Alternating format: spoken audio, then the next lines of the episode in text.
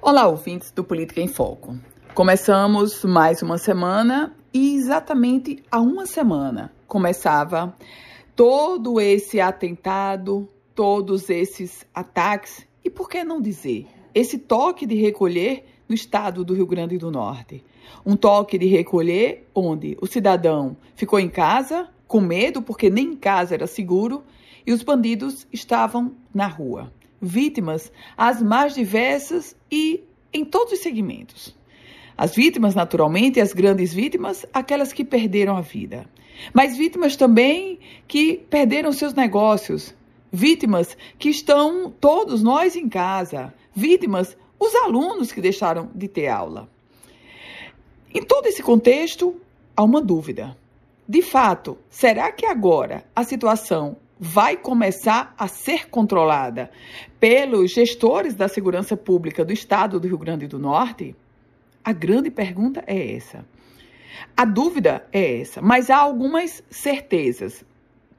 Primeiro, o governo do estado, o estado do Rio Grande do Norte, tinha a informação de que essa, esses atentados seriam iniciados e ou não fez nada ou fez muito pouco para a dimensão dos atentados.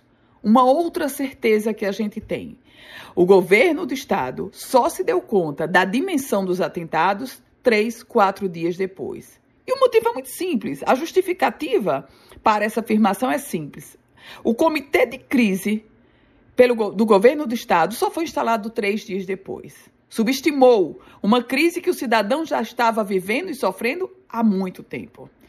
A postura da governadora Fátima Bezerra também é, digamos, desejável. Afinal, a governadora fez um voo lá, fotografou e filmou com desembarcando com as forças de segurança.